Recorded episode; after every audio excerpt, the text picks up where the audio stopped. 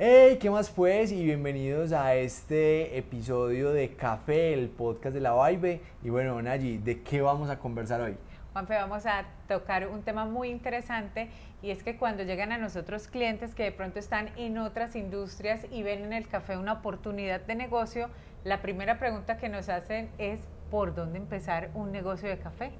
Y es muy curioso lo que mencionas porque muchas personas del gremio de la salud, de empresas multinacionales que son altos ejecutivos, pues ven en el mundo del café una oportunidad para cambiar su estilo de vida y ven que trabajamos muy bueno en el negocio del café y efectivamente la pasamos muy bien, pero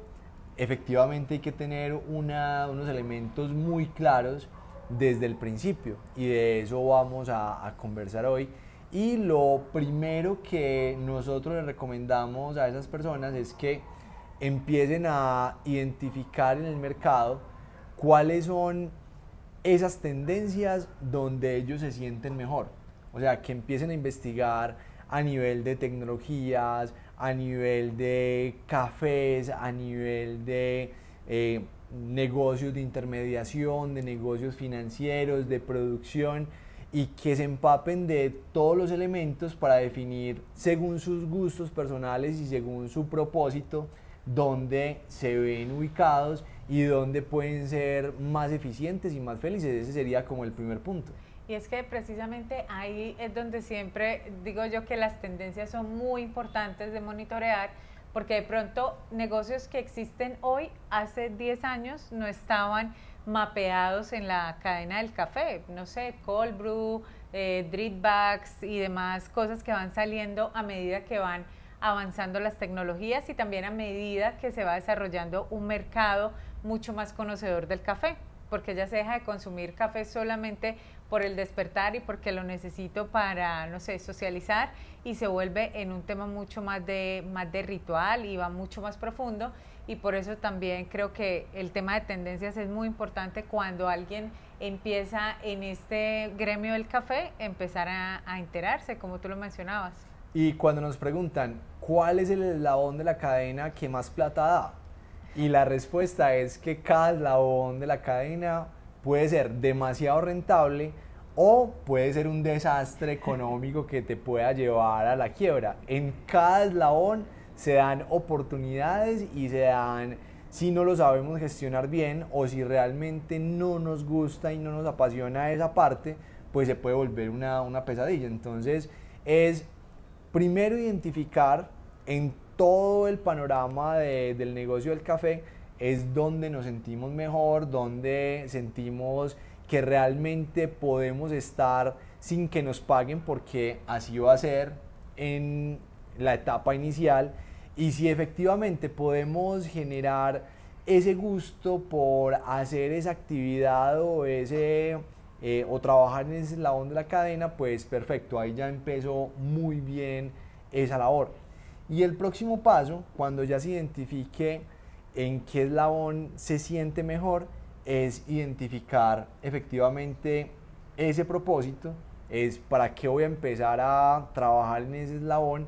y empezar a generar ese producto mínimo viable. Me acuerdan mucho y traigo el ejemplo de un cliente que tenemos que él heredó la finca de sus papás, pero él no se quiere dedicar a la parte de producción. Él quiere simplemente sacar ese café y comercializarlo en hospitales porque es médico oncólogo y tiene una pasión muy, muy grande por el café, pero desde el punto de vista de la comercialización. Entonces mira que a pesar que él en teoría tendría integrada toda la cadena porque tiene la, finca, tiene la producción de café, ese no es su foco primordial. Y saberlo le permite precisamente eh, enfocarse muchísimo mejor en el tema de comercialización, que es lo que lo, lo trajo a nosotros. ¿Y cuáles son los pasos para lograr ya pasar de lo que quiero a efectivamente volverlo una línea de negocio que pueda ser rentable. Lo primero que hay que hacer es poner en físico o poner en tangible eso que estamos pensando. Entonces es como construir ese, ese café que quiero comercializar o ese modelo de negocio que quiero ofrecer a, a ese eslabón de la cadena y volverlo tangible. Y luego no salir a venderlo como, como un loco, sino hacer dos técnicas que sirven demasiado para que los clientes potenciales efectivamente nos validen ese, ese producto, ese servicio y nos digan si efectivamente te lo compraría, no te lo compraría, o ese precio está muy alto o ese precio está muy bajito. Y ahí es donde se empiezan a hacer los, las entrevistas de, de problema y las entrevistas de solución. Me acuerdo mucho también de un cliente que es productor y él quería hacer desarrollos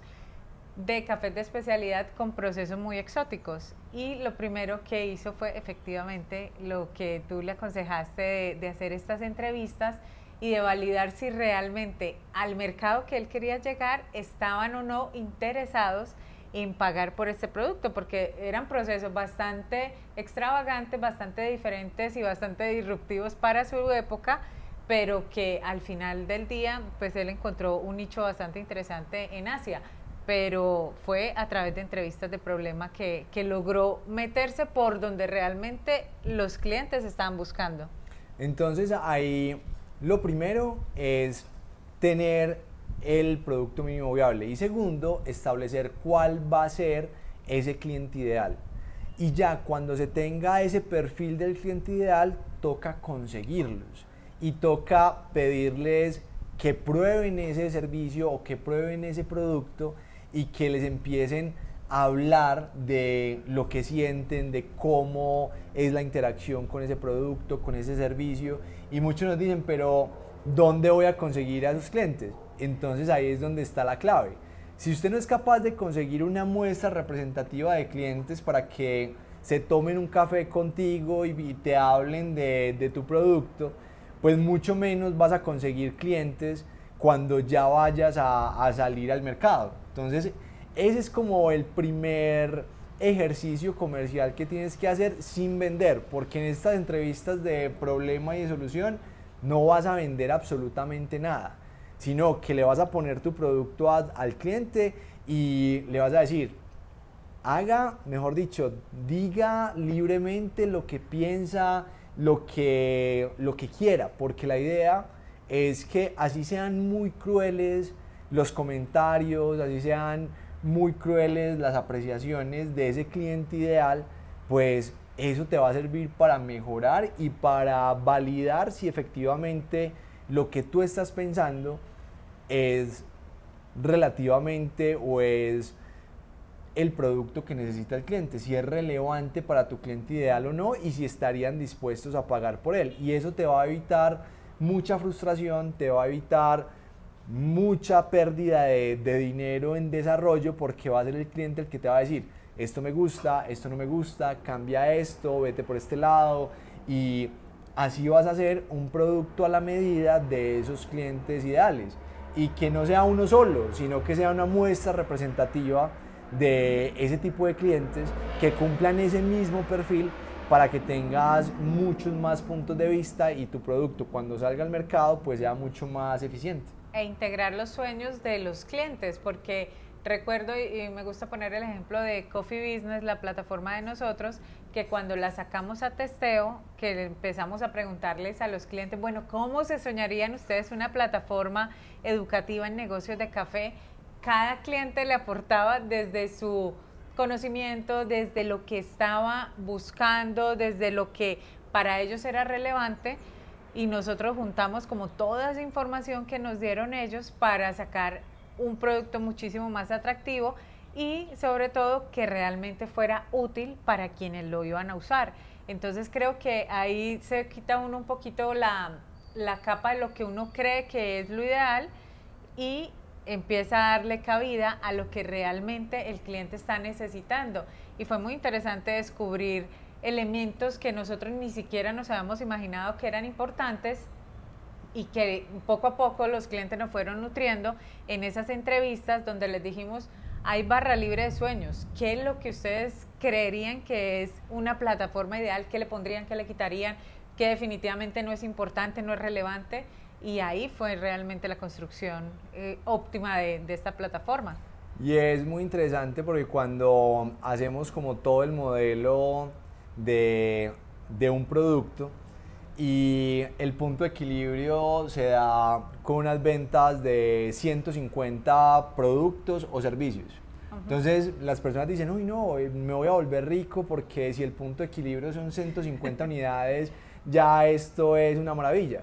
Entonces nosotros les ponemos una tarea que es, listo, esta semana que viene va a sentarse con mínimo 20 clientes y les va a vender ese producto. Ah, pero ¿cómo así? ¿Y, y, cómo hago? Pues no, no dijimos pues que era súper fácil llegar a esos 150 pues en una semana te vas a conseguir 20 personas que te acepten un café y que les puedas ofrecer ese producto que ya se ha testeado en las entrevistas de problema, de solución y lo vas a vender. Entonces ahí es donde se encuentran con una pared tremenda y que es la realidad de los negocios, porque todo en Excel da, todo en un Canva espectacular es maravilloso, pero cuando nos enfrentamos a la vida real, cuando ya salimos con, con, nuestras bolsas de café o cuando salimos con nuestros libros o con nuestros seminarios o cursos a venderlos y vemos que no tenemos ese listado de clientes o no tenemos el juicio de empezar a llamar y empezar a cuadrar esas reuniones para vender nuestro producto, entonces ahí es donde se viene como ese valle de, desilusión de, bueno, tanto trabajo que le hemos puesto a este producto y dónde lo vendo. Entonces, a eso nos tenemos que enfrentar y dentro de ese horizonte del negocio que, que se va a empezar hay que tener en cuenta todos estos elementos. Así es, e independiente de qué es lo que estemos vendiendo, sean servicios o productos, exactamente la misma pared nos la vamos a encontrar para, para todo y es la qué tanto estamos dispuestos realmente a hacer esa labor de venta de estos productos o servicios que queramos sacar al mercado y que previamente, como dijimos en la entrevista,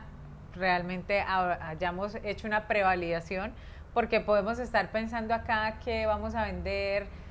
no sé, algo súper especializado que a nadie le interese. Y pues ahí por más fuerza comercial, por más labor de venta que se quiera hacer, pues no se va a conseguir la venta que, es lo que finalmente se quiere. Exacto, entonces yo creo que acá dimos como unos aspectos generales de lo que se hace al inicio de, de la creación de una compañía cafetera y es súper importante su opinión, sus comentarios. Si quisieran, quisiéramos una profundización en alguno de los temas que conversamos en este episodio, pues nos los dejan en los comentarios y siempre vamos a estar ahí para desarrollar estas temáticas que van a elevar sus habilidades y van a acelerar los resultados en sus compañías cafeteras. Entonces ahí estamos súper disponibles para ustedes. Recuerden compartir este podcast con quienes ustedes crean que necesiten saber esta información, que estén empezando o que ya lleven tiempo dentro de los negocios de la industria del café y nos vemos en el próximo episodio. Que tengan un feliz día, felices cafés y chao. Chao.